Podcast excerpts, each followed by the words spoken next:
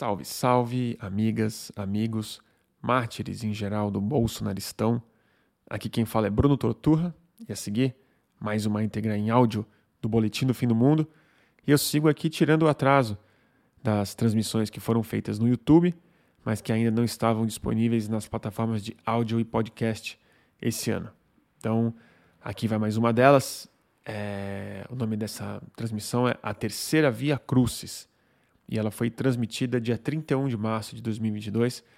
31 de março, sempre um dia infame, já que é a data em que o nosso parasitário exército costuma celebrar o golpe de 64, mas esse ano ganhou um contorno um pouco mais infame e um tanto quanto ridículo, que foi também o dia em que João Dória desistiu de desistir da candidatura dele e Sérgio Moro foi desistido sem desistir, porque foi o dia em que ele trocou de partido, saiu do Podemos e foi para a União Brasil e perdeu a sua tão sonhada vaga como candidato e postulante à presidência da República. E então nesse boletim a seguir, eu tento conversar, pensar um pouco alto sobre sobre isso tudo e sobre o que eu chamei de terceira via crucis, esse caminho martirizante de automartírio, esses voluntários para um abismo, é, um abismo estatístico, e o que isso também pode despertar de reflexão sobre polarização, sobre o status da imprensa, sobre autocrítica de grande parte de quem se considera de elite no, no país. Mas fazendo esse prefácio aqui para o podcast, eu confesso que eu nem me lembro exatamente do que eu falei.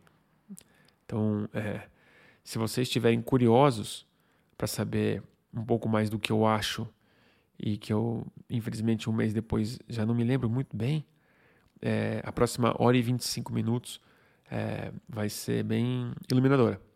Então, com vocês, espero que gostem. Boletim do Fim do Mundo, a terceira via Crucis. Mais um boletim do fim do mundo, né? Fazer o quê? Quinta-feira, já Está virando uma breve tradição, né? Já é a terceira quinta-feira seguida que a gente faz boletim no fim do mundo no mesmo horário. Ou seja, quem sabe isso vira uma, uma noite fixa, né? Fica mais fácil de se planejar.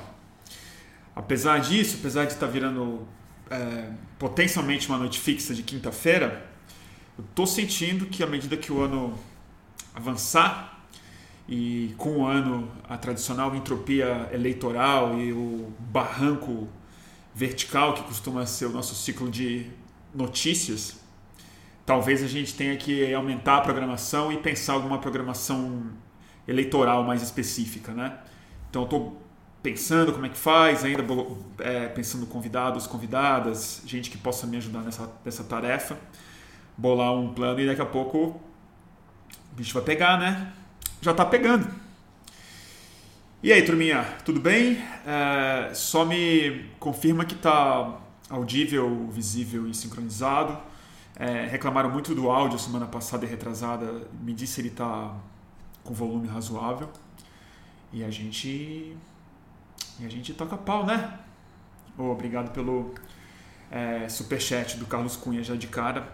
Agradeço a generosa doação. E aí, Loucura, né? Que dia. É... Que dia doido, né? Revertérios, reviravoltas e tal, mas é...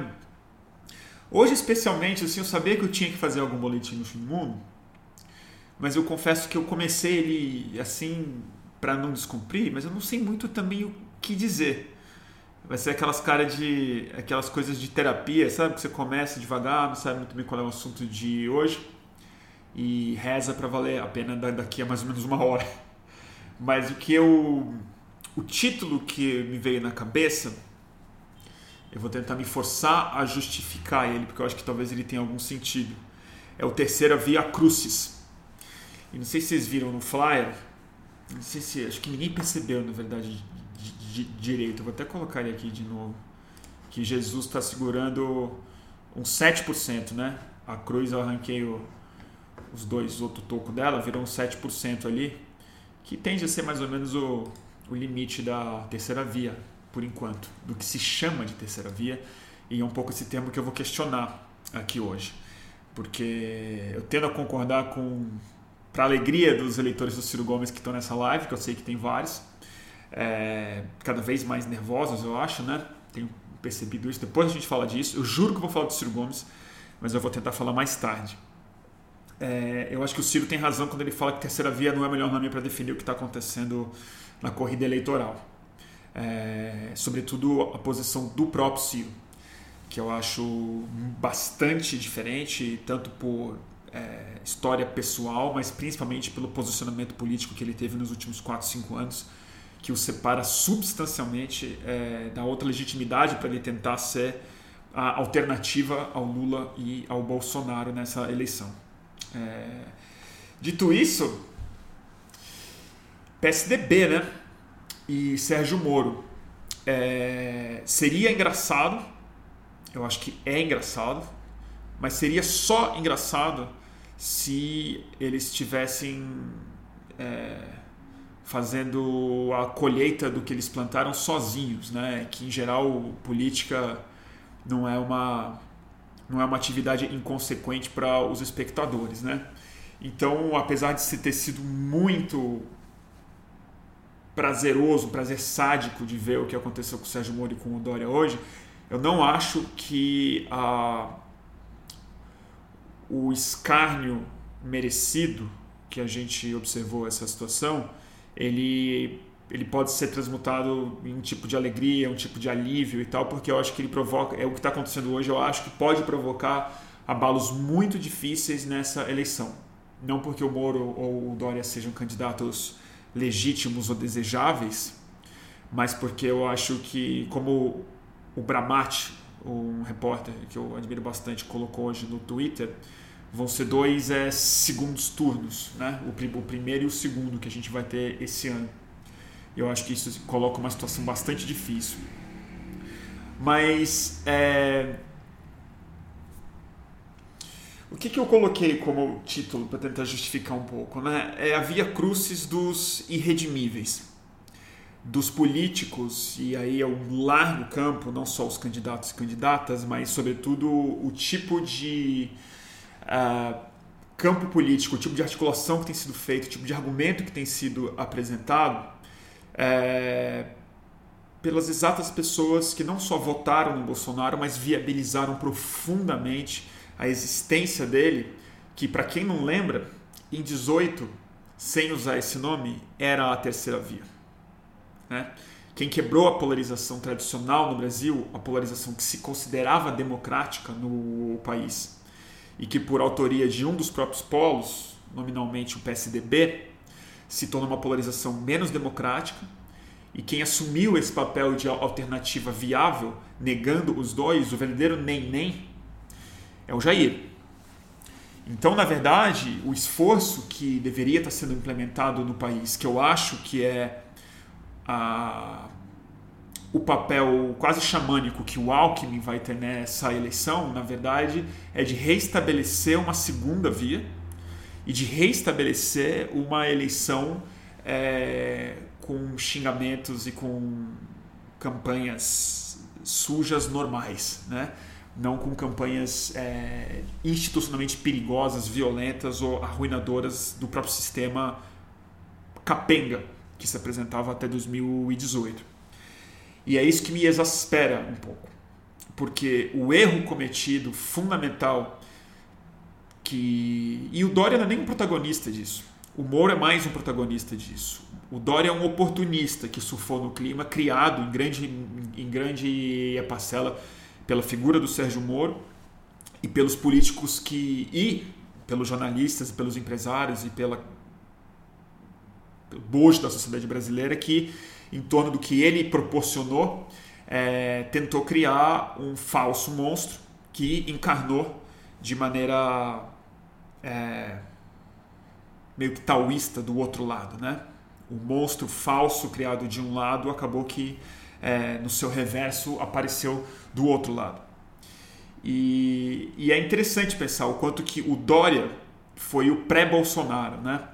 A maneira como ele ganhou a eleição de, de 2016 Para quem estava em São Paulo, foi bastante traumático a forma como ele emergiu, como ele governou, como ele traiu imediatamente o seu padrinho político, Alckmin, aqui esse público daqui imagino que saiba, é, foi um prelúdio do espaço que é, os tucanos, por inércia é, ou por muita arrogância, supunham que era naturalmente deles, que a polarização tradicional que os dois lados é, hegemônicos da política brasileira iriam ser automaticamente, automaticamente re, reconstituídos, mas o PT deveria ser esmagado por um processo não eleitoral, mas por um processo jurídico e midiático, já que no político não foi possível durante quatro eleições seguidas.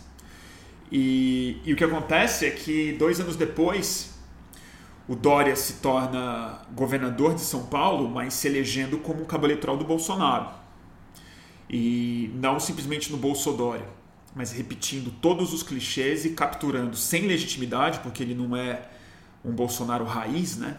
Ele é um oportunista nato, mas ele não é um político, ele não representa uma paixão, uma ideologia de maneira tão verdadeira quanto o Bolsonaro representa.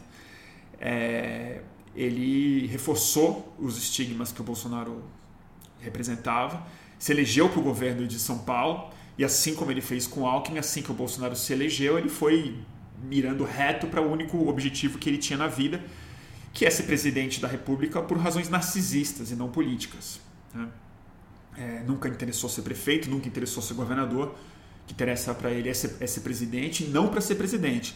O que interessa a ele é ser presidente para viajar para o resto do mundo e sentar na mesa com um presidente de país rico. Né? Ele não tem interesse no é governo, como ele demonstrou nas duas cadeiras que ele ocupou.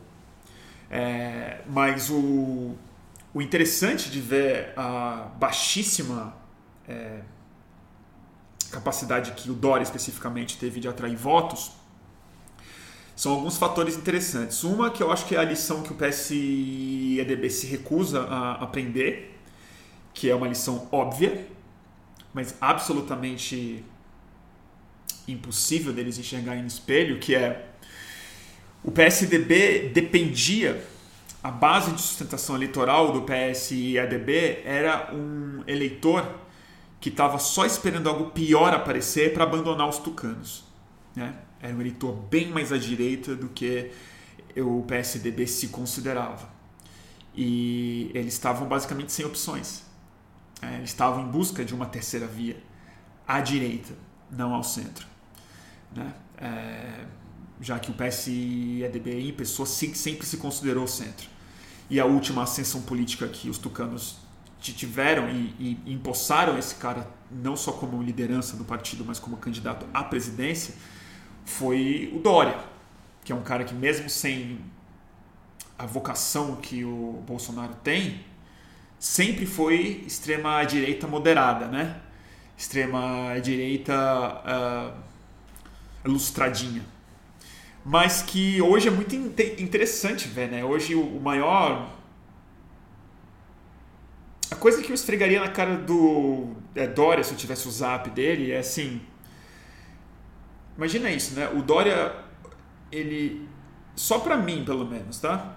Assim, ele trouxe as vacinas que eu tomei à revelia do governo federal. Ele viabilizou as vacinas que eu me, me imunizei em 2021.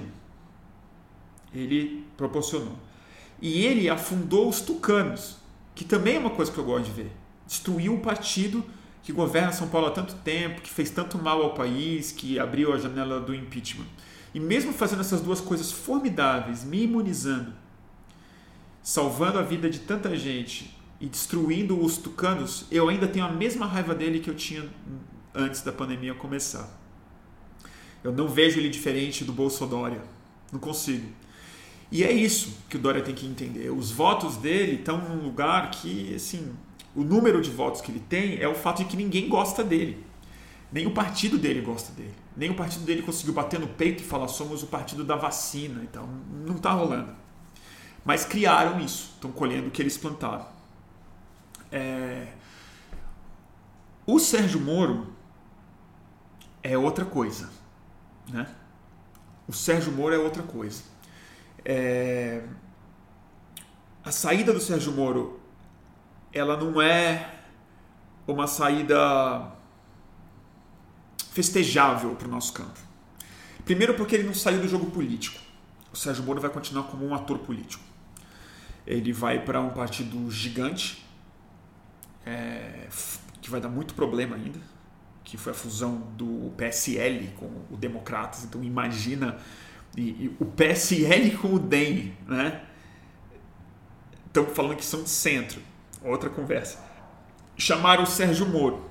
Ninguém aprende, né? Resolveram achar que o Sérgio Moro dentro de um, do partido deles é ativo. Provavelmente esperando que ele puxe 10 deputados federais junto com ele para um partido que no estado como São Paulo, apesar do poder que eles tiveram, vão ter pouca expressão eleitoral. É, mas o Sérgio Moro saindo dessa forma, é, com os seus poucos 6 a 8%,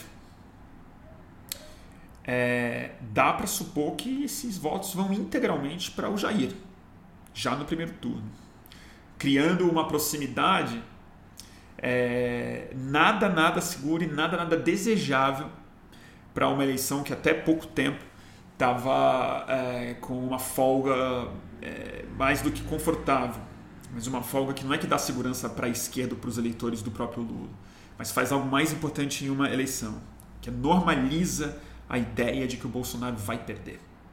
E esse tipo de coisa é, desanima um voto fundamental para qualquer candidato que pretende ganhar, que não é o voto do militante, não é a base fixa do Bolsonaro de 20 alguma coisa por cento. É o eleitor que lamentavelmente hesita sim, varia sim, faz outro tipo de julgamento que não tem nada a ver com a narrativa política, nada a ver com o noticiário, nada a ver com as estatísticas, que tem a ver com a experiência pessoal, mas mais importante do que isso, com uma certa irracionalidade que é construída através de sentimentos, emoções, e aí sim, WhatsApp, vizinhança, argumentos de pânico moral, e de identificações estética e de divisões na sociedade cada vez mais cismogênicas. E, e quando você cria uma proximidade de empate, uma proximidade estatística é, é, bem menos segura, é, fica mais fácil atrair eleitores pela normalização e pela ideia de que existe um eleitorado que não é o eleitorado radical, que não é um minion, mas é o vizinho, é o primo, é o cara que está votando no Bolsonaro, talvez não pela identificação total com ele, é, que talvez reconheça os defeitos e os fracassos do Bolsonaro, mas está se, se é, des, desidentificando do outro campo, de novo por processos sismogênicos, que depois a gente fala mais sobre isso, que eu acho que é um conceito fundamental para entender o que está acontecendo no país hoje, que não é tanto polarização, é sismogênese. É... E esse número do Moro não é só o número, é o argumento que o xerife Moro teria para dar durante meses e meses e meses e meses de denunciar as corrupções do governo Bolsonaro, apontar rachadinha, apontar roubo, falar como ele saiu do governo porque ele identificou as interferências do Bolsonaro, falar sobre o aparelhamento da Polícia Federal como protagonista dessa crise, para um eleitorado que precisa, no mínimo, se desanimar do Bolsonaro. Não que aderiria ao Sérgio Moro necessariamente, mas que faz uma coisa muito poderosa, é, da qual, para um, uma porcentagem significativa da população, não simplesmente eleitora do Sérgio Moro, mas que vai ter ele como um dos grandes personagens midiáticos do país, até pelo espaço que a mídia dá para o Moro sempre deu, é, se desanimaria com o Bolsonaro. Poderia estabelecer outras, outras relações de análise na hora de decidir o seu voto até outubro. Eu acho que a saída do Moro é um presentão para o Bolsonaro, não é um presente tão forte para o campo democrático brasileiro. Não acho mesmo. É... Dito isso, por onde a gente segue, né? Deixa eu. Tô um pouco confuso. Ah, eu queria dizer isso, né? Assim, que a. O que, que eu falo agora? Vou falar um pouco, vou falar um pouco da cismogênese, que eu acho. Que é o seguinte, é um conceito que eu não conhecia até muito recentemente.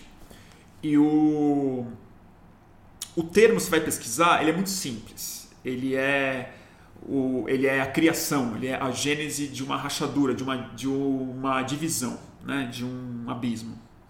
Mas eu vou ter que me repetir porque eu estou muito ainda impactado pela leitura do livro do David Graeber, do livro do último livro que ele publicou, é, que aliás foi publicado um pouco depois dele morrer, que é o The Dawn of Everything, que fiquei sabendo, aliás, vai sair esse ano ainda pela Companhia das Letras. Excelente, é, excelente coisa para o país.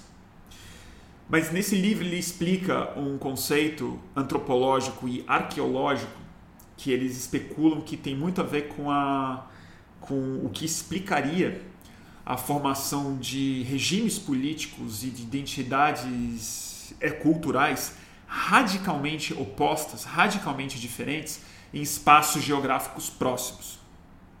Então, o que eles identificam, por exemplo, em sociedades indígenas bem complexas, com regimes políticos muito claros e valores morais e culturais muito definidos, é, sociedades indígenas na América do Norte, principalmente, que foram as mais pesquisadas por eles, é, por exemplo, na Califórnia. No norte da Califórnia tem uma sociedade de, uma, de um jeito, um pouco mais ao é, norte, ela é diametralmente diferente, ela é oposta em quase todos os níveis. Na forma como um valoriza igualdade e o outro hierarquia, na forma como um é governa com mão forte, o outro por é, tipo os conselhos, a forma como as mulheres são é, tratadas é sempre profundamente é, é, radicalmente diferente. E qual que é a hipótese que se confirma de muitas formas? Existem inclusive teorias psicológicas, psicanalíticas que ajudam a explicar isso, que é o processo de sismogênese é cultural que é o seguinte: quando grupos, socia é, grupos so sociais é, próximos o suficiente para serem mutuamente observados estabelecem uma diferença suficiente entre eles dois, essas diferenças tendem a se, a se acentuar radicalmente por comparação e por contraste. O que isso quer dizer? E acho que se a gente bota essa lente, explica muito do processo não de polarização, mas de magnetização é, que acaba puxando todos os tipos de definições culturais, de identidade, estéticas, de vocabulário, de posicionamento, de, de, tipo de música que escuta, que não necessariamente tinha a ver com política, política antes, mas que começou a criar um campo de identificação que engloba cada vez mais coisa e não sobra espaço cinza no meio ou espaço cinza que sobra no meio, pessoas que não estão identificadas nesses espaços, elas acabam não sendo identificáveis é, politicamente ou culturalmente. Que, que eu quero dizer com isso? Que ser bolsonarista há quatro anos, aliás, há seis anos ser bolsonarista, ou ser de direita há seis anos, era mais uma posição é política. Hoje quase que te impede de escutar a Anitta. Se é que vocês me entendem ser de esquerda há seis anos era uma coisa, hoje quase que te impede de usar a camisa da seleção brasileira ou de escutar um sertanejo, confortavelmente. E isso é, se dá em muitos níveis. Se dá no lugar que você frequenta e tudo mais. A dificuldade da terceira via, a via crucis deles, na verdade, é que esse espaço ele não existe mais, não só na política. Não existe campo magnético de identificação social e cultural por um processo de sismogênese e de radicalização do tanto de coisas que são separadas para você conseguir se identificar com a sua posição política. Que a gente chama de guerra cultural hoje em dia, que é bem estabelecida na publicidade, na forma como o Bolsonaro se comunica, ela é bem mais profunda do que uma guerra narrativa, uma guerra de comunicação. Né? Ela é a forma como você se define muito mais como um sujeito do que como um cidadão hoje em dia. E acho que a dificuldade que os tucanos estão encontrando, que o Ciro Gomes está encontrando, que o Moro está encontrando e que todo mundo vai encontrar nesse, nesse ano, é porque o Lula e o Bolsonaro hoje eles são ícones não de extremos políticos como tentam pintar, mas eles são de polos que cindem a, so a é, sociedade em que festival de música você vai. O Lollapalooza não aconteceu o que aconteceu à toa. imagino que um bolsonarista no Lollapalooza, ele, ele deve ter se retirado em alguma hora, porque é absolutamente impossível. Eu, eu imagino assim, sei lá, uma banda que eu, que eu, sei lá, amo, vamos supor, que vem o Bob Dylan vem tocar no país. E por algum motivo ele vai tocar em Sinop, no festival é, do rodeio lá de Sinop, vai o Bob Dylan. Eu tenho certeza que ia ter muita gente de São Paulo que ia assistir esse show, que ia pegar um ônibus e ia para lá. Mas você chega lá e só tem eh, matem o Lula, viva o Bolsonaro, bandeira do Brasil com cara pintada cafona, você vai se retirar, você não vai ver o Bob Dylan. E nesse sentido, é, é, é, essa escala, vocês, sabem do que eu estou falando, né? ela se reproduz no microcosmo. Vou dar um exemplo que nunca tinha me acontecido antes. E é verdade isso. Eu estava voltando de Brasília, é, do Ato pela Terra, que aconteceu lá, vocês devem ter visto, né? Voltei de Brasília, sentei no táxi do aeroporto voltando para casa. Lá pelas tantas, o taxista disse que votava no Bolsonaro, que o único sujeito que era capaz de resolver o crime no Brasil era o Bolsonaro. Eu abri a porta do táxi, ele estava no trânsito, na Brasil. Eu saí do, do táxi com a minha mochila, estava sem bagagem de despachado. É, saí do táxi, comecei a xingar o cara, falei que ele é merda, mandei ele se fuder. Ele começou a me xingar e foi-me embora. Não acho que eu não me orgulho do que eu fiz, mas isso não, isso não aconteceria há quatro anos. É que a gente está chegando num ponto que não é que o centro não existe. A gente se magnetizou é, culturalmente para polos diferentes. E, e é nesse lugar que é, essas palavras antigas, como centro e terceira via, elas param de funcionar. E é nesse lugar muito perigoso que essa eleição vai se dar. Não que não exista ainda uma porcentagem gigantesca de pessoas que não são perfeitamente encaixáveis nessas duas, nesses dois campos da cismogênese nacional. Tem muita gente. E muita gente que não está no Twitter, muita gente que, que se busca identificações de outra forma, que não entende a política de uma forma tão exaltada quanto a gente entende, ou quanto os bolsonaristas mais radicais também entendem. Mas o fato é que à medida que o processo eleitoral avança, essa terceira via ela não existe, apesar desse anseio por uma identificação nova de fato existir, ela não consegue produzir força cultural e léxica e discursiva e midiática que seja capaz de transcender esse magnetismo bipolar que está colocado. Que, de novo, não tem a ver com radicalismo, tem a ver com uma outra coisa. E é nesse lugar que eu acho que o que os que se dizem centristas democráticos no país, que eu acho também uma expressão hoje que não significa muita coisa, mas eles se consideram a fazer o quê? Eles ainda mantêm a arrogância no lugar deles, sem entender que, na verdade, quem está construindo o que eles chamam de terceira via é o próprio Lula.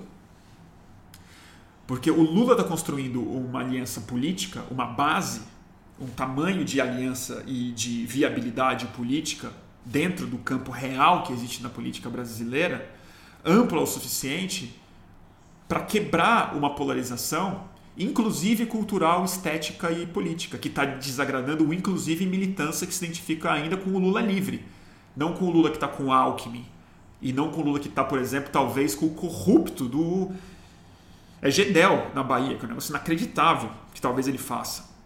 Ou com o mesmo Lula, que não vai que talvez não apoie o Molon no Rio para ir com o siciliano.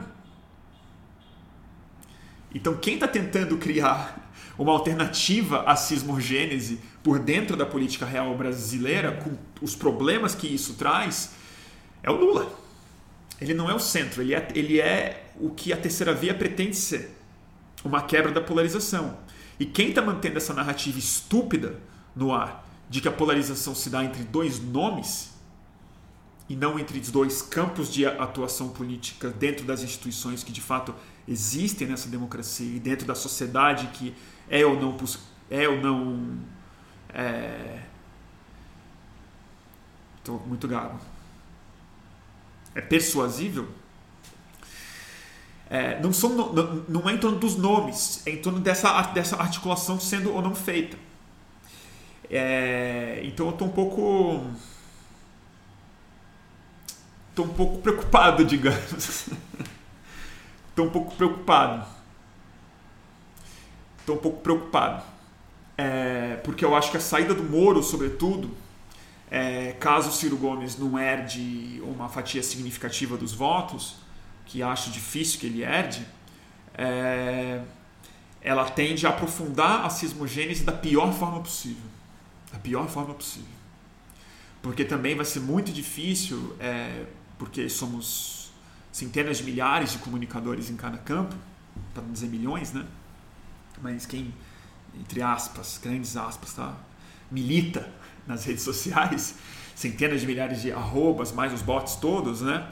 Na medida que esse processo vai acontecendo, o nosso escárnio com o fracasso do Sérgio Moro, sem o pensamento crítico simultâneo e sem o pensamento estratégico do tempo real, e essa reação muito súbita e muito rápida, ela tende a aprofundar os processos sismogênicos de, de, de radicalização, tanto do campo da vida da pessoa que vai ser absorvido para a identificação é política dela. Não é à toa que hoje o Bolsonaro, na posse de ministros, falou do Lola Palusa. Ele falou errado o nome do Lola Palusa. O que pra gente é engraçado. Mas é provavelmente exatamente do jeito que a base do Bolsonaro falou o nome do festival.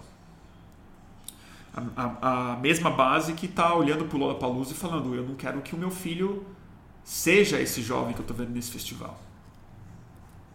E aí o preço alto da comida começa devagar a ser menos importante do que o que? Do que a família, do que sexo, do que a estética com a que os jovens vão se apresentar e os velhos vão se apresentar, do que a música que cada um ouve, do que a moral que a Anitta representa quando ela fala mal ou bem de um candidato. E é nesse lugar que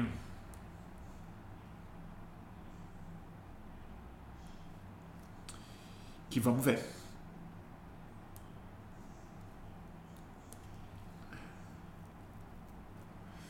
Vamos ver aqui. E aí tem o Ciro, né?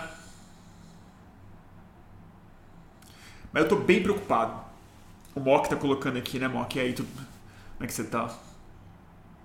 Você tá muito, muito preocupado. Eu também tô muito, muito preocupado. Bastante. Porque aí não é só a sismogênese eleitoral mas é a proximidade dos números suficiente para que uma melada da, é, melada da eleição, para que um Braga Neto comemorando o golpe militar junto com o exército, junto com o Mourão, junto com muita gente da sociedade brasileira, é, dessa relativização, né? Da, da, forma como, através da sismogênese, quando o campo que as pessoas repelem esteticamente escreve insistentemente ódio e nojo para se posicionar, corretamente, eu também tenho. Se posicionar com ódio e nojo, sismogenicamente as pessoas falam então o que eu sinto é atração e amor. Não porque elas sintam necessariamente de fato, mas porque é o nosso referencial que define no negativo o que elas devem ser.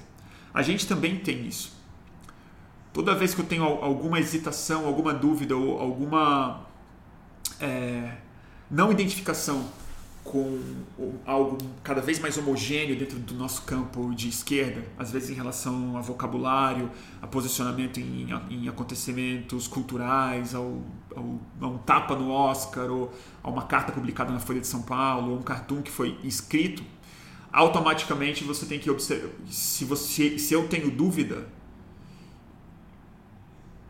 o termômetro talvez mais valioso não seja se o meu campo está apoiando, mas é se o outro está rejeitando. Aí eu me sinto cada vez mais atraído para apoiar algo que o bolsonarista rejeita. Porque eu acho insuportável é concordar com ele em alguma coisa. E esse é o risco que a gente corre estranhamente, tá? Com o Moro é, sendo capaz de rachar o bolsonarismo do outro lado abrindo não uma terceira via, mas uma crise estética, uma crise cultural, uma crise de valor dentro do eleitor tradicional do Bolsonaro, dentro do campo político que viabilizou a existência do Bolsonaro hoje. E é isso que eu acho que é a Via Crucis. É algo solitário e o martírio das pessoas que são irredimíveis, das pessoas que na hora que forem crucificadas, daqui a duas semanas, três meses, seis meses no máximo, é... não tem redenção, não tem milagre. Vocês botaram os 7% nas costas, levaram sozinhos até lá por falta de é, modéstia, autocrítica e autorreflexão nesses seis anos que a gente teve para fazer isso. E eu ainda sou obrigado a ler é jornalista sério, entendeu? Chamando União Brasil de centro. Hoje, hoje, com Alckmin na chapa do Lula, chamando União Brasil de centro. Chamando Moro de centro. Moro.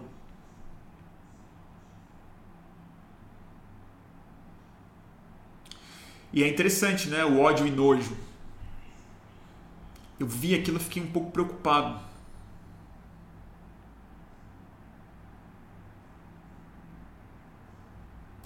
Daniel Silveira no União Brasil. Pois é. E tem coisas muito doidas, né? Se você pensar. É, o, o Ciro tava, né? Ou tá, não sei, tentando unir o Brasil, né? Tentando atrair a União Brasil. Tentando atrair a fusão do PSL com o DEM para se cacifar com apoio político, com palanque, com dinheiro, com com legitimidade, com normalização dentro de um campo establishment político de grandes regiões brasileiras. E agora o, o Ciro vai fazer o quê? Vai desligar o telefone quando ele, o, a Semineto é ligar? Porque lá está o Sérgio Moro. Como é que faz agora?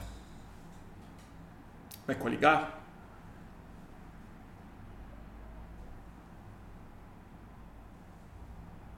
Complicado, né? Ciro Gomes, né? Sei que a gente vai ter que falar sobre ele. Deixa eu ler um pouco do comentário de vocês aqui, porque eu já falei pra cacete hoje, né? Tá fazendo algum sentido? Não sei, eu acho que demorou pra emplacar hoje, né? Eu tô meio confuso. Deixa eu ver aqui. Vamos lá, pessoal. Ler as perguntas de vocês.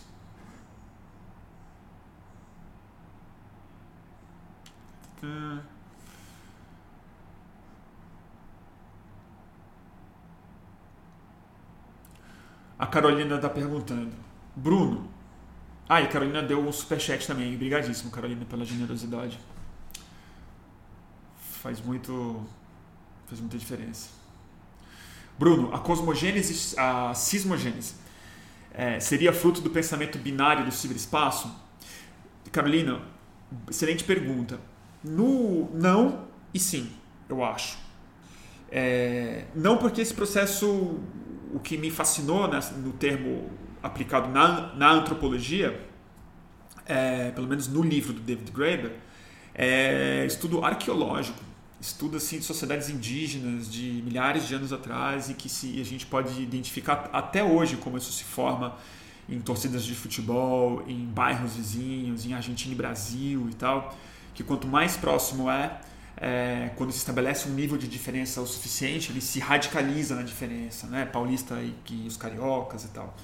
É, mas claro que certamente a lógica binária das redes, a simplificação extrema e a confusão do indivíduo com o perfil dele é, fez com que a política se fosse o não a política ideológica, não a política real, mas a identificação política ou a política como o esporte de fundo que acabou justamente porque a propriedade emergente da comunicação de massa, em geral, sempre é uma transformação política. Quando apareceu a mídia impressa aconteceu isso, quando apareceu o rádio aconteceu isso, quando apareceu a TV aconteceu isso, a internet aconteceu isso e a rede social radicalizou isso ainda mais. Quer dizer, você cria uma nova mídia de massa, um novo paradigma de comunicação, a partir dele emerge um novo fenômeno político e a política acaba definindo a cultura de, de massa. Quando isso se assenta, a gente volta a discutir outras coisas. Mas o que acontece é que eu acho que a lógica binária das redes acelerou em questão de meses e anos um processo que talvez no mundo histórico analógico fosse um processo cultural de séculos, décadas, anos e talvez não fosse tão radical quanto que a gente está testemunhando hoje. Ao ponto disso, né? Assim, eu, eu, tenho, eu não sei, mas eu tenho intuição informada de que é, um bolsonarista real não vai ouvir mais Anitta, não vai ouvir mais é, rap nacional.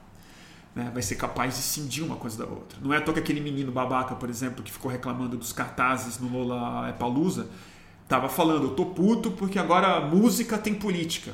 A gente dá risada desse cara, a gente sabe o quanto essa frase é estúpida.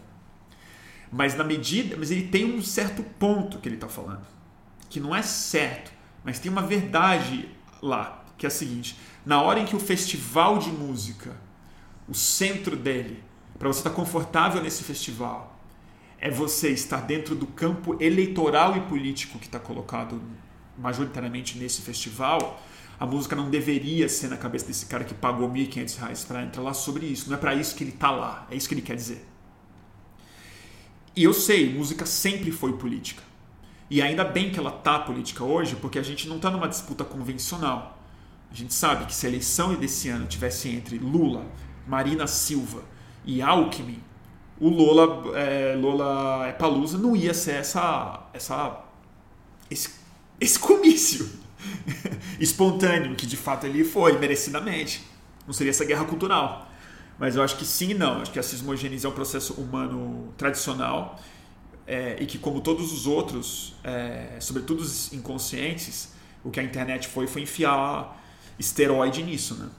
Justamente pela falta de. Pela, pelo hiperfluxo de interações. Então, as interações e a observação ela não se dá mais só na aldeia vizinha. Não é só no seu vizinho que você vai criando laços ao longo do tempo. Quer dizer, hoje, só hoje, porque teve essa notícia, eu fiquei no Twitter mais do que o normal, eu devo ter visto, sei lá, 5 mil opiniões. Você imagina aí 5 mil posicionamentos, ou 3 mil posicionamentos, mil que seja. Mas eu acho que tem pessoas na história que devem ter passado a vida inteira sem ter entrado em contato com mil posicionamentos políticos. Mil. E acho que provavelmente o nosso campo aqui viu só isso hoje. Então você imagina o tanto de micro é, diálogos e relações que você faz no seu cérebro que aprofundam muito esse processo de sismogênese, certamente.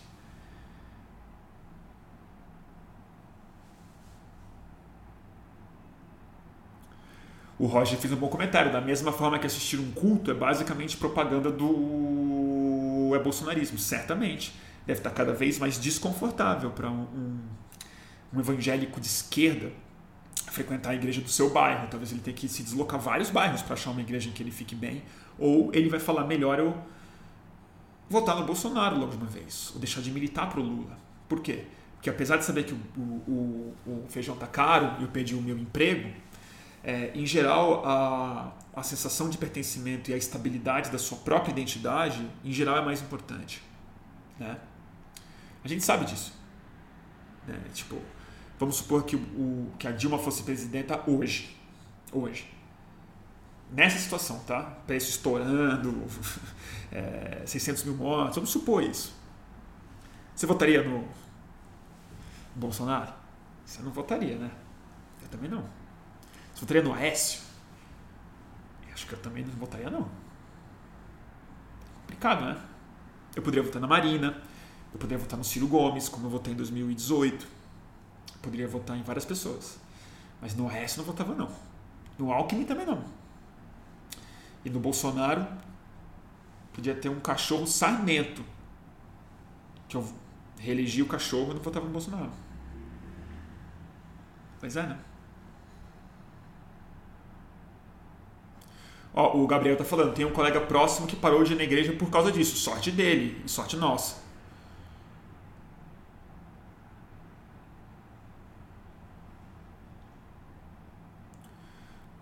o Telefonemas Podcast. Por que te preocupou o ódio e nojo? Não sei se você estava vendo, eu falei um pouco antes, porque é, dentro do processo de sismogênese, de identificação pelo oposto, é, quando o nosso campo, quando a esquerda declarada escreve que a gente tem ódio e nojo da ditadura, uma pessoa menos politizada que já está tendendo ao é Bolsonaro ler ódio e nojo, por associação inversa, ela fala então o que eu sinto é atração e amor. O ódio e nojo não qualifica muito. Então é, uma, é um posicionamento, mas não tem muita é, adesão possível a esse slogan se você já não estava aderido a ele antes. Eu acho que ele é didático de várias formas, porque junto com isso veio uma série de informações, veio charges, veio lembranças importantes, veio uma oposição necessária feita aos posicionamentos do governo militar que a gente tem hoje no Brasil. Mas dentro desse processo que a gente está vivendo hoje, que eu acho que transcende a política e é muito mais psicopolítico, eu acho um. A gente está brincando com fogo. Mas é isso, não dá para impedir que isso aconteça. São as centenas de milhares de comunicadores que não vão pensar estrategicamente, que vão reagir é, com a sua arroba, vão seguir os é, trends, vão entrar na mesma onda dos seus amigos, das pessoas que você precisa marcar, que você está vendo, você está lendo, você precisa dar a sua opinião. É, e estão no direito, até porque o que eu estou falando pode estar errado. Então também não sei se eu estou certo, então é tudo um grande experimento, né?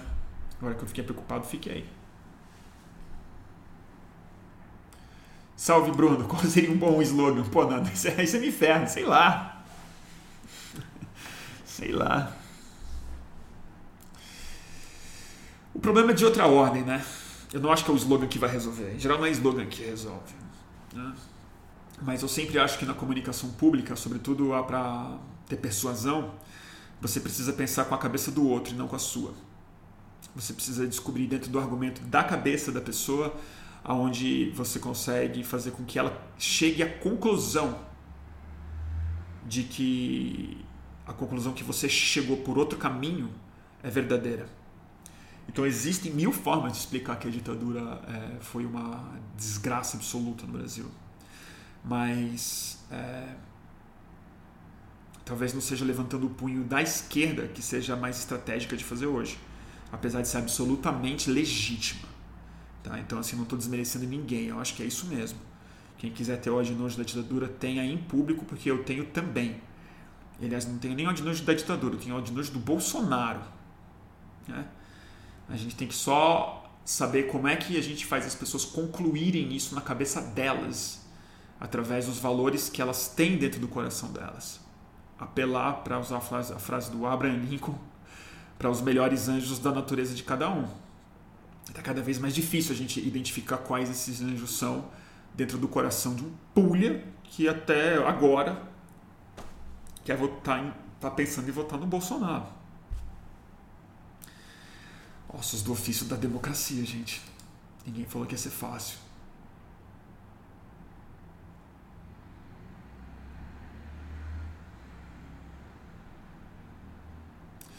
A Fedra Pedras falando: Oi, Flavinha. Fácil de falar, difícil de fazer. Pense em você no táxi de Brasília. Exatamente. É porque, Flavinha, eu vou te falar.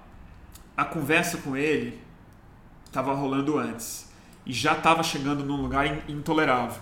Eu já tinha tentado conversar com ele, não sobre Bolsonaro, mas ele estava falando, ele estava falando muito mal de morador de rua, falando que é um bando de vagabundo, que tem que matar todos os usuários de crack, não sei o que, estava falando coisas bárbaras. Aí quando eu vi, falei, esse cara aqui é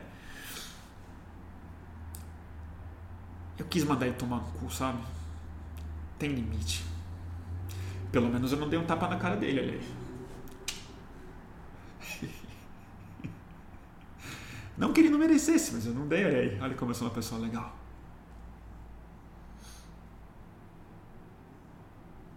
Vamos ver aqui.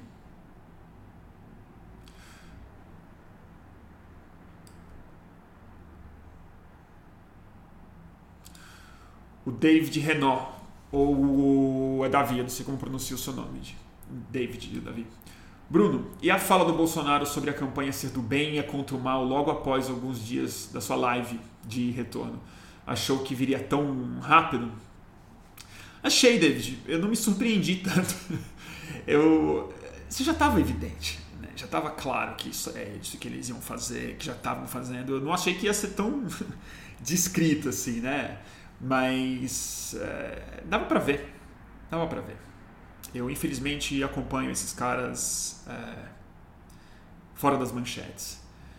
E se você tentar pensar um pouco com a cabeça deles, e não é muito difícil, porque eles pensam bem de maneira bem simples, é o que tinha sobrado. E sempre foi um pano de fundo deles, né? ele sempre falou de bem e mal. É que antes ele, ele achava que tinha o capital político colocado na ideia de ser de esquerda e agora não tem mais.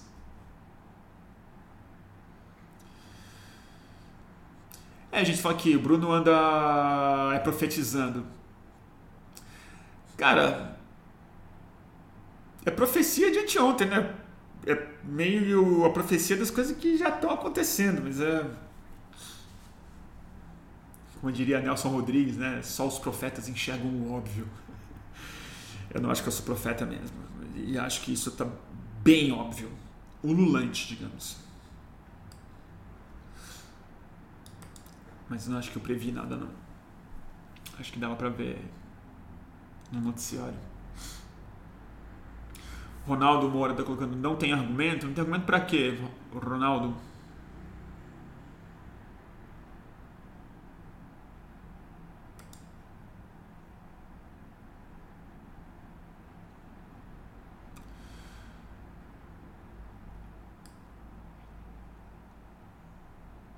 Ah, o Ronaldo tá falando do Lula, né? A foto que o Lula. Você coloca LL para não falar Lula, é isso? A foto que o Lula fez com a namorada na praia no fim de semana de uma série de visitas no Nordeste. Eunício, Sarney, Renan e Gedel. No avião do cara que ficou bilionário com fiéis. E todo mundo só falou da foto. Não tenho dúvida, Ronaldo. Não tenho dúvida, Ronaldo. É... Que é é indigesto. Né? Mas eu não estou votando no.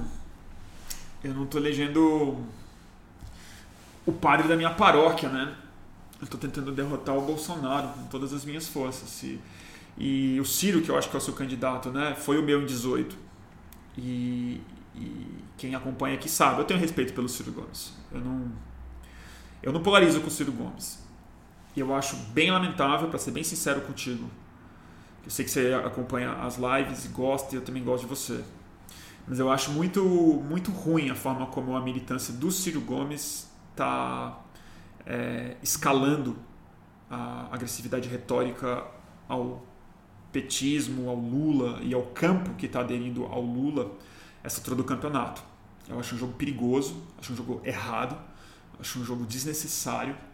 É, e eu acho que é bem pouco realista também, porque o Ciro Gomes também contratou João Santana, tá? Contratou João Santana, que além de ter feito parte central do esquema é, de Caixa 2 e um dos grandes caras que de fato botou o dinheiro do Caixa 2 no bolso, quer dizer, não foi o cara que arrecadou o Caixa 2, que os candidatos arrecadam o Caixa 2, mas o Caixa 2 ele é pago para publicitário de campanha e para fornecedor de material. Foi o João Santana, mas não só isso. O João Santana é um criador de narrativas políticas que fizeram muito mal ao país. Muito mal ao país. E era um estrategista político do Lula e da Dilma durante muito tempo.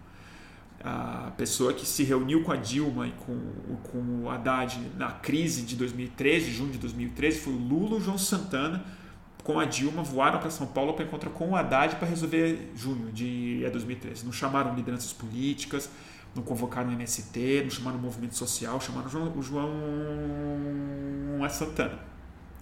É, e outra que é uma burrice do Ciro Gomes chamar o João Santana, porque assim, se tem uma coisa que 18 provou para todo mundo, é que o João Santanismo faliu.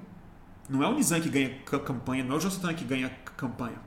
A campanha hoje é como você move imaginário, cultura, identidade, como você se comunica através de paixões, de valores, de emoções que se dão não com slogan, com luz bonita, com live de games, nem chamando o Cabo da Ciolo, tá? O Cabo da Ciolo na live do Ciro vamos, vamos e convenhamos que não tem a menor graça, né? E eu também. Eu entendo o Ciro Gomes. Não acho que ele está errado de fazer isso necessariamente. Acho que ele está usando o caminho que ele tem para se eleger presidente da República. Mas é, eu acho uma. Eu acho que ninguém aqui está com a mão limpa.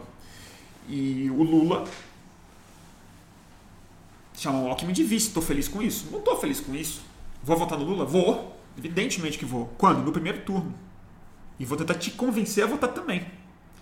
Porque a melhor forma de derrotar o Bolsonaro e, e estabilizar esse país democraticamente, inclusive tendo o Ciro de aliado, porque ele vai precisar dele para recompor esse lugar, porque o Ciro é um quadro político importante mesmo.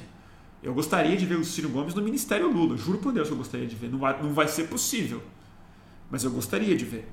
Também acho que o Ciro, essa altura do campeonato, está fazendo muita pirraça, está muito mais ressentido do que estratégico. Também acho isso.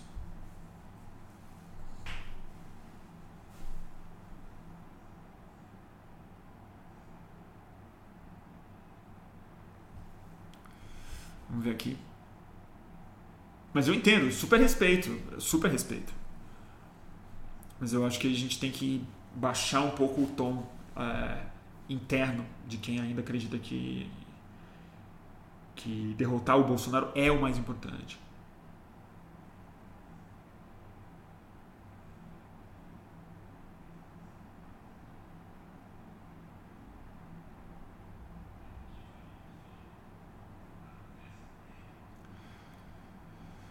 Carolina está perguntando outra pergunta aqui. Obrigado pelo superchat, Carolina.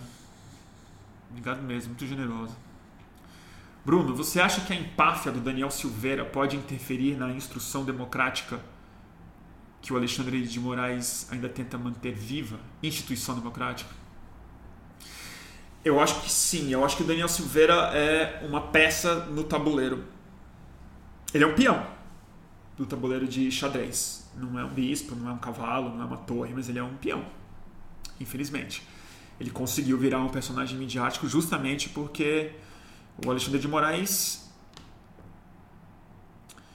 sozinho o juiz supremo não manda nada, né? E, e, e o Brasil não está com clima político e jurídico para responsabilizar os criminosos no poder.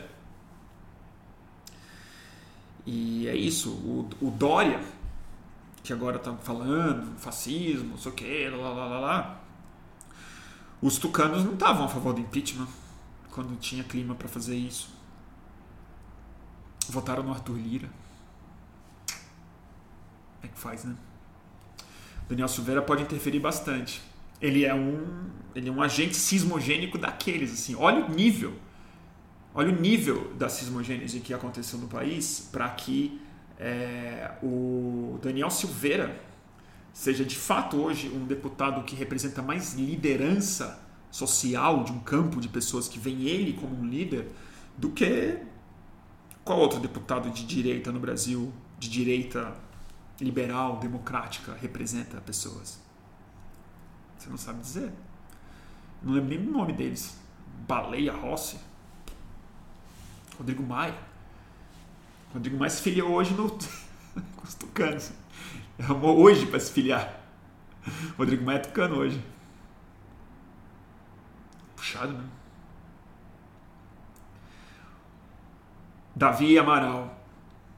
Obrigado pela doação, Davi. Ah, você doou em dólar. Obrigado. Por isso que você perguntou, né? Talvez, está nos Estados Unidos. Consegue uma entrevista com a AOC ou com o Bernie? Nunca tentei, Dave. Ô Davi, nunca tentei. Pra ser bem sincero. Eu já me comuniquei com a equipe desses dois. Por outros motivos, não por jornalismo. Mas nunca, nunca pedi uma entrevista. Eu gostaria de entrevistar, mas não por Zoom. Por Zoom eu ficaria muito gago, muito nervoso. Acho que teria que pessoalmente para quebrar um pouco de gelo antes, aí eu conseguiria entrevistar sim. Teria que ter uma conversa prévia para pensar para onde que a entrevista poderia ir que em geral eu não chego com pauta pronta para entrevistar gente. Então, eh, para chegar com Bernie Sanders com uma pauta ali, eu prefiro. As perguntas já estão meio feitas. Prefiro conversar do que entrevistar. Caleb Belo. Obrigado pela doação. Obrigado pelo superchat. Com votos do Moro indo para o Bozo, eles estão quase empatados. Você acha que o Lula se elege? Acho mas não tenho certeza. Vão ser meses muito difíceis, porque não vai ser só sobre eleição. Vai ter muita violência, vai ter jogo pesado da polícia, vai ter muita mentira, vai ter jogo pesado no interior do Brasil, jogo pesado nas igrejas evangélicas. A mídia brasileira é de quinta categoria na, na, na forma como ela não aprendeu a cobrir política ainda. É, por exemplo, vou dar um exemplo. O Bolsonaro está falando todo todo o pronunciamento que ele faz agora, ele fala da luta do bem contra o mal, luta do bem contra o mal. A mídia reproduz isso na manchete. Bolsonaro, em discurso, Bolsonaro diz que a luta este ano é do bem e é contra o mal. Como é que você. Como é que você dá essa aspa do maluco? Mas é isso, fazer o quê? E, e o Lula cobre o relógio dele. Fazer o quê?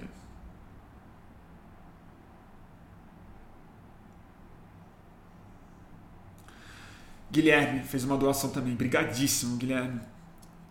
Bruno, você acha que o movimento esquizofrênico egóico do Dória hoje vai desaguar numa aliança com, com União e Moro? Talvez. Talvez. Talvez. Dória e Moro faria muito sentido, né? A chapa Dória e Moro é a chapa extrema direita moderada do que eles sonham, né? Do, dos cabos, dos principais cabos eleitorais do do Bolsonaro que, que vão tentar manter o bolsonarismo vivo sem o Bolsonaro. É difícil que eles ganhem, eu acho. Porque, sobretudo porque eles são duas figuras de, detestáveis por motivos diferentes e detestados por motivos diferentes. É, que são, parece a mesma coisa, mas não é. é os dois estão ficando sem lugar social. O Dória, porque ele é de uma antipatia, de uma falsidade, de uma traição descarada, de uma trata as pessoas como idiotas e tal, de, de, de tal forma que ninguém gosta dele. É isso que eu estava dizendo no começo. O cara me deu a vacina e destruiu os, o etocanato. Pô, devia gostar dele. Odeio. Eu e todo mundo. Ninguém gosta do Dória. E o Moro é o Moro. E os dois traíram o Bolsonaro. E o Bolsonaro está com 30%, pessoal. O voto no Bolsonaro, depois de tudo que aconteceu, ele não está hesitante. Está ali, identificado espiritualmente com o Bolsonaro. É muito difícil quebrar isso. Mas seria uma chapa que eu acho possível, acho que é o sonho do Dória, o sonho maluco do Dória, mas que. E seria o casamento da víbora rábica com o escorpião bipolar, né? Assim, não sei quem é mais traidor do que quem. Imagina o Dória e o Moro. Acho que os dois vão se empichar dois vão trocar de partido sem avisar o outro. Sei lá o que vai acontecer, mas eu acho que é o sonho molhado do Dória e o sonho molhado do Moro, porque ele já está vendo como é que ele vai fazer o impeachment do, do Dória. É, vamos ver. Vamos ver.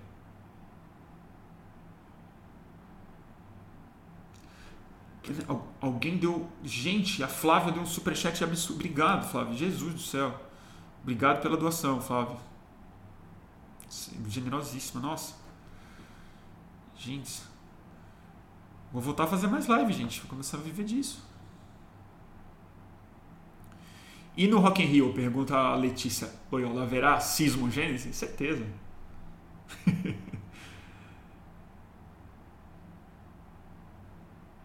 ah, a Flavinha tá falando aqui. Meu irmão é super gago e a mais doce das é, criaturas. Daí que me interessa demais quando você diz fico gago demais. Ah, terrível.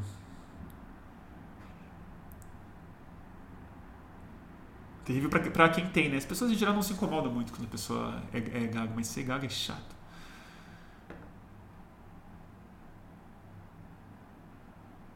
Renato, poxa, Bruno, mas era para ser a ideia desde o começo viver disso. Pois é,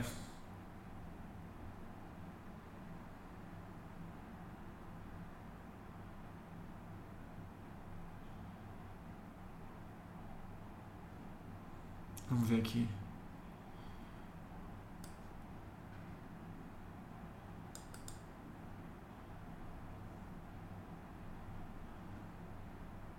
Vamos ver.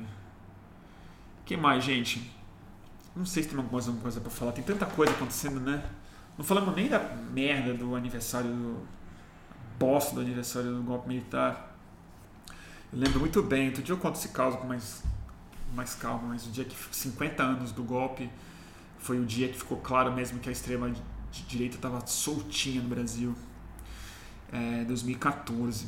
Eu fui, Praça da República. É, eu, foi a minha última transmissão da Mídia Ninja, pra vocês terem uma ideia. Fui hostilizado do carro de som, viva a PM, gente falando do golpe militar ali, tava tudo prontinho, faixas pedindo Bolsonaro presidente. 2014, Bolsonaro nem falava nisso. Eu tava lá. Que vergonha. Ah, o cálice saindo hoje. Vou divulgar. O é Gabriel tá colocando aqui. Cálice é o podcast do Orlando Calheiros. O outro parceiro dele, esqueci o nome, acho que é Alisson, né? Não sei, desculpa se eu esqueci o nome do parceiro, mas do Atabaque Produções, que é a produtora do Grande Orlando, o Anarco Fino.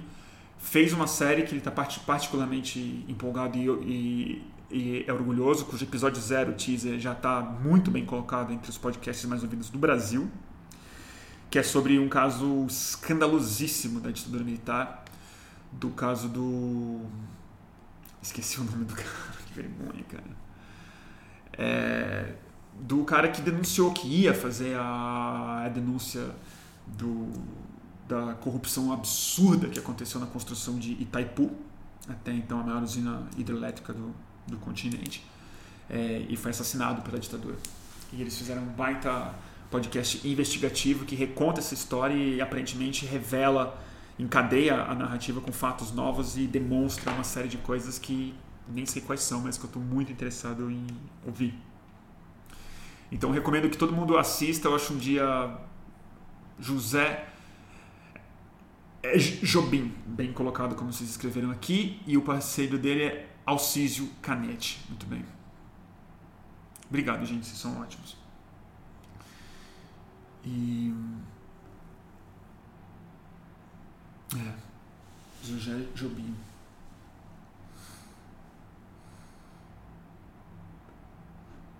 Guilherme Lacerda pergunta: Bruno, você vê alguma relação entre a visita de Bolsonaro a Putin e as eleições brasileiras? Vejo. Vejo sim. É, não sei qual. É fácil especular. É, é provável. Tem provas? Não não posso afirmar categoricamente, mas são suspeitas, quase que inferências naturais, dada quem o Bolsonaro é, quem o Putin é e que ano a gente está. É, a identificação do Bolsonaro não é com os Estados Unidos, é com o Trump. Ela é com o Putin. São os autocratas mesmo, galera que é personalista, galera que não gosta de instituição, não gosta de freio e contrapeso. É, nesse sentido, o órfão do Donald Trump sobra o Putin mesmo. E outra que o, o Bolsonaro só pensa em eleição e só pensa em se manter no poder por todos os motivos que a gente sabe. O Carluxo ir para a Rússia não foi o Dudu, né? Foi o Carluxo. Mandou o cara que, assim, a gente não sabe que tipo de software eles têm, a gente sabe que os caras são vanguardistas em propaganda, em espionagem, em tecnologia de desinformação. E eu sei que parte da esquerda, na minha opinião, iludida, auto-iludida, às vezes não consigo entender, gosta do Putin, acha que ele está fazendo um jogo certo, acha que ele é deseja, acha que é desejável que o Putin se torne um dos polos do mundo multipolar. Eu não acho isso não. Gostaria de um mundo multipolar com certeza e gostaria muito que o Brasil fosse um desses polos possivelmente, mas não me interessa que polos por polos, né? Tipo, vamos criar mais polos. Quem vai ser o polo? Vai ser o Putin, a Coreia do Norte a Arábia Saudita? Prefiro não. Entendeu? Mas se o Brasil, a. Entendeu? Brasil, a Islândia, o México e a Austrália, eu topo. Nova Zelândia, também acho ótimo, multipolaridade, mas. Putin. Acho possível, mas não posso te afirmar mais nada do que isso, cara.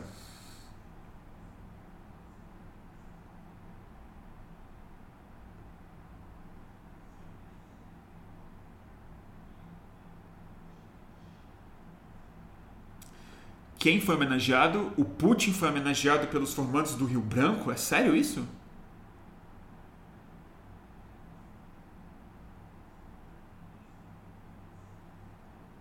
É, Ronaldo, certeza que foi atrás de cyberataque. Certeza a gente não tem. Assim, dá pra ter certeza, né? Eu fiquei muito surpreso se eles não tivessem ido atrás de cyberataque. O ponto é, Conseguiram? Vão conseguir? Tem inteligência suficiente para fazer isso? Vai ter russo ajudando? O Putin interessa que, que o Bolsonaro ganhe ou que o Lula ganhe? Não dá para saber. Não dá para saber. Eu não sei. Não sei o que se passa na cabeça do Putin e não acho que ele bate bem também. Quero que o Putin se dane. Ah, o Jobim, ufa! o Jobim foi homenageado pelos formandos do Rio Branco. Ah, tá, que bom, gente.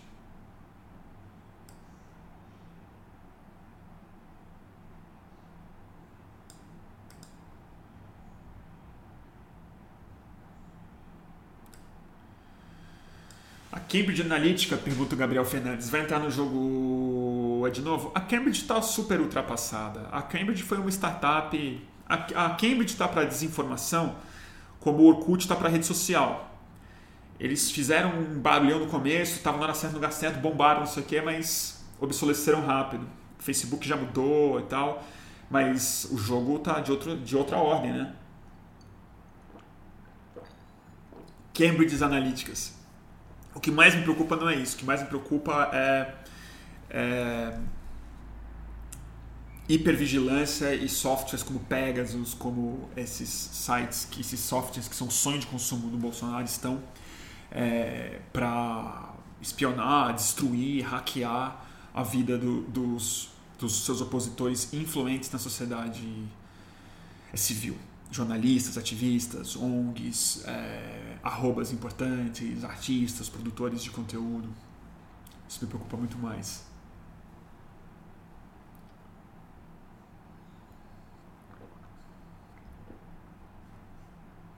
Ronaldo Moura. Eles vão mandar umas granas para lá via Bitcoin, os hackers russos vão pintar na miséria aqui, simples assim. Talvez seja simples assim mesmo.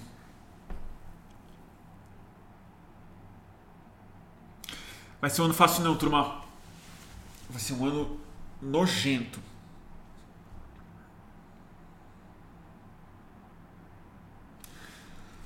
Vamos ter que se preparar.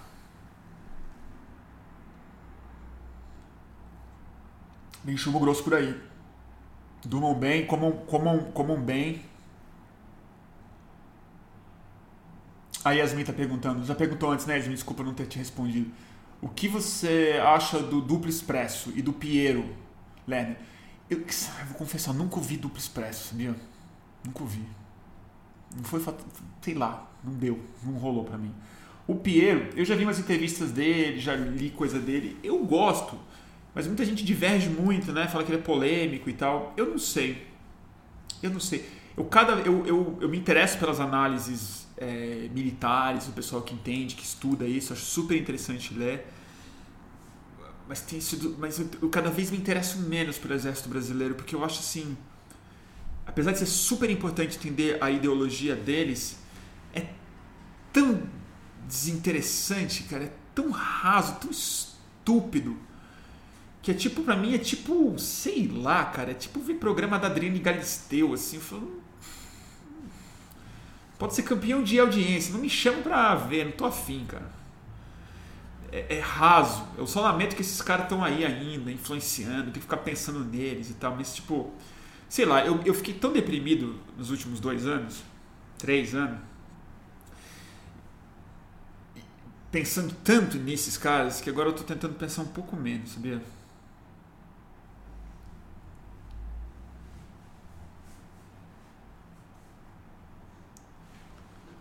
é desinteressante, eles são muito burros. Os intelectuais de, do exército, né? Como se, como se isso existisse ainda. Tipo, os caras se acham. Qualquer instituição que eleva ao suposto mais alto uma pessoa como Pazuello, cara. Assim, eu juro, cara. Eu juro, cara. Assim, se, se, se o exército brasileiro fosse uma padaria o pão não crescia. Eu juro. Os caras botaram no forno, não ia crescer. Eu juro por Deus. Eles iam fazer alguma coisa. Eles iam trocar o, fermento por cal.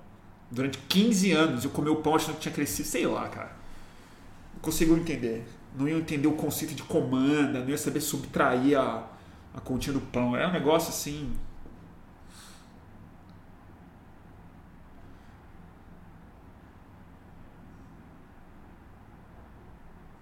Tá aqui o. O duplo expresso tem muita teoria da conspiração, né? É, eu já ouvi falar isso também. O. O telefonema está falando aqui que o Pepe Escobar hypado é quem não acompanha a história do jornalismo cultural brasileiro. Pior é que é. Informem-se. Informem-se. Ai, ai.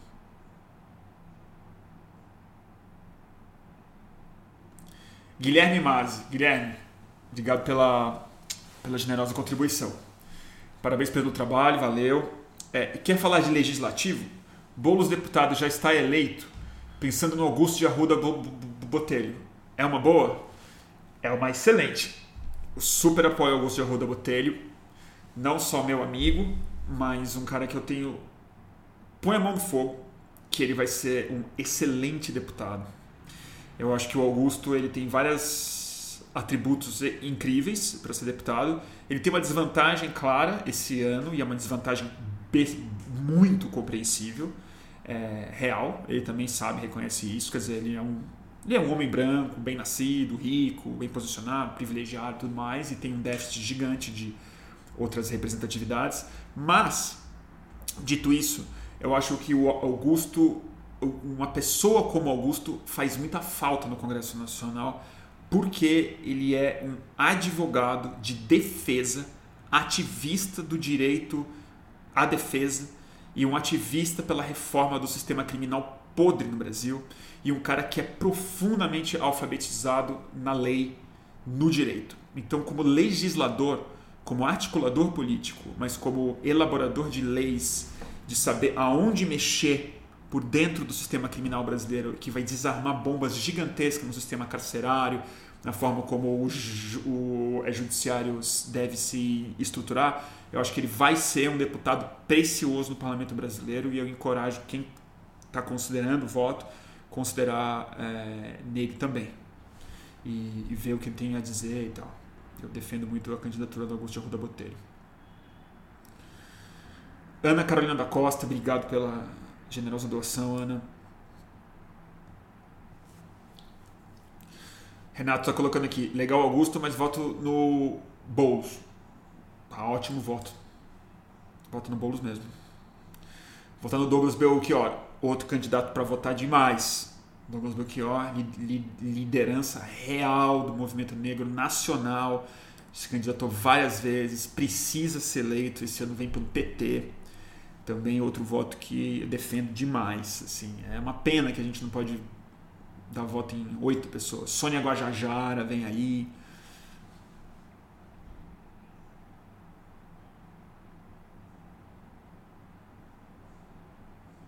Qual o partido do Augusto? Pergunta Henrique Pérez. PSB, quarentão. É, partido do Freixo, partido do Alckmin, Márcio França, é, aliado do Lula na eleição presidencial. E em São Paulo ainda não está claro. Se vai ser Haddad, mais França, se vem os dois, vem o só. Meu superchat de 4,20 foi censurado? Diz Alelis. Pô, espero que não, acho, acho que não. Se deu faz tempo. Alelis, você fez uma pergunta junto com o seu superchat? Se você fez, pode repetir aqui, eu devo ter perdido.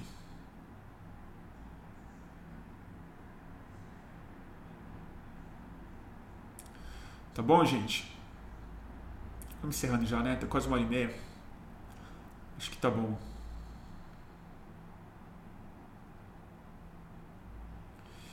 E nem vale a pena, era só pelo biscoito mesmo. Valeu, Alelis, obrigadíssimo.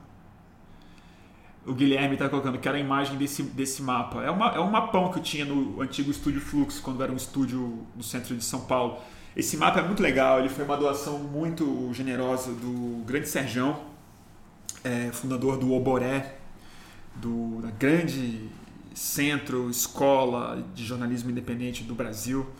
Serjão é, é, mestre total e quando eu montei o estúdio ele me deu esse presente generosamente para compor e, e, sempre que eu posso eu ponho ele é, como meu fundo. É um mapa gigante do Brasil. Manuela, Mano, tudo bem, Mano? Treleguia te ver de novo. Bruno e Comunidade do Fim do Mundo. Obrigado pela doação.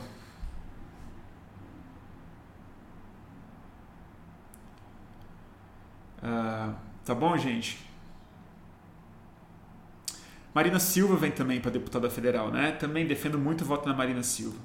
Primeiro porque ela merece, depois porque a rede precisa se recompor como partido político. Eu acho a rede partido importante de existir no Brasil. Não gostaria de ver eles diminuindo.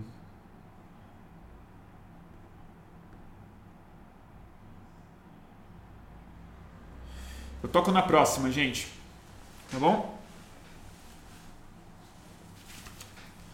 Hoje não vai dar. Alex, acho que seria legal e harmônico um boletim do fim do mundo com a blogueirinha do fim do mundo. Pode ser, né? Maria Bop. Eu vou convidá-la mesmo. Demorou para convidar.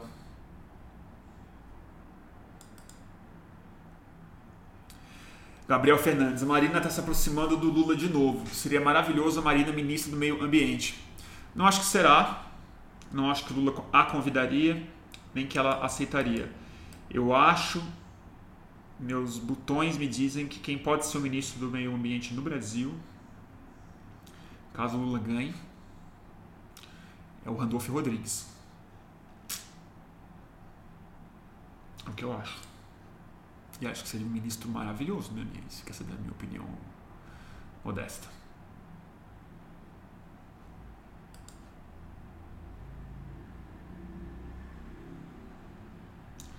Ficou falando faltar do Ciro. Eu falei um pouco do Ciro, né, Celo Pedroso? Eu vou fazer. A gente vai falar muito do Ciro esse ano ainda. Eu quero fazer uma entrevista nova com o Ciro e quero fazer várias lives sobre o Ciro Gomes. Eu acho que a candidatura do Ciro representa muita coisa de bom e de ruim. E como eu já disse aqui, eu não acho que a candidatura dele está indo bem agora. Acho uma pena. Acho uma pena. Mas a gente faz uma na próxima, porque se eu começar a falar do Ciro Gomes agora vai demorar pelo menos 40 minutos. E ninguém merece, né? Tá bom, turminha? Para encerrar, vocês querem dicas, né? Dica? O que eu posso dar de dica? Dica de livro que a Flávia deu aqui: Como Mudar Sua Mente, do Michael Pollan. É um bom livro. Não é meu livro favorito de psicodélicos, não. Tem livros melhores, mas a maioria são em, em inglês.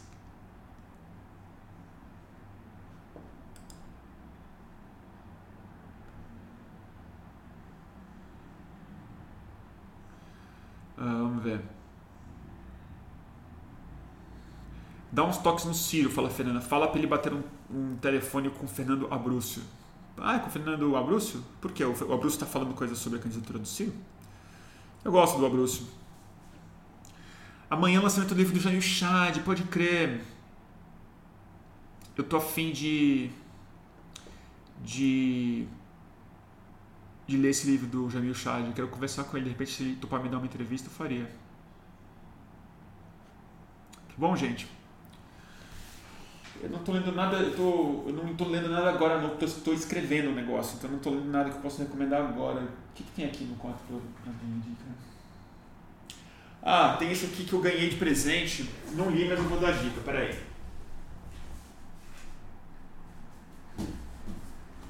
É, da excelente editora N-1, está é, publicando essa coleção sobre zapatismo. Eu ganhei esse daqui, foi presente de um amigo meu. A experiência zapatista. É, enfim, é um livro sobre a experiência, experiência zapatista. Zapatismo é uma baita referência, acho que quem gosta de zapatismo no Brasil fala, defende, é um quase mítico, né? Subcomandante Marcos, que agora mudou de nome é, autonomismo, é, tudo, mas eu mesmo não sou muito alfabetizado na experiência zapatista, não. Eu sei da profunda experiência que teve nos movimentos de terra no Brasil, nos movimentos anarquistas no Brasil, no autonomismo brasileiro, é, na retomada de, de experimentalismo de tradições políticas indígenas, atualizadas para hoje em dia, que como a gente falou na primeira live que eu fiz retomando essa a série do boletim, a gente falou muito disso, né? E ainda não li. Mas eu acho muito bom que está na livraria.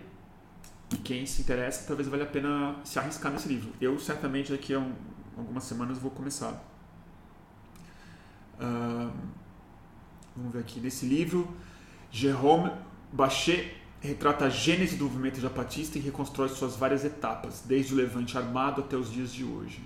Jerome é um historiador e vive entre Paris e Chiapas. Tá ok? Então tá, rapaziada. É, a gente se vê no próximo boletim. Na pior das hipóteses, acho que na próxima quinta-feira a gente se vê. Ah, e talvez eu esteja em Brasília. E aí vai ser um boletim do fim do mundo bem especial. Porque se for isso mesmo, se eu estiver em Brasília de fato, tá quase certo que eu vou, que eu estarei. Vou fazer uma live direto do acampamento Terra Livre, junto com o movimento indígena brasileiro. E aí a gente conversa com lideranças indígenas em loco. E aí eu aviso vocês. Tá bom, turma? Então, isso aí. Boa quinta, durmam bem, fiquem com Deus. Tá certo?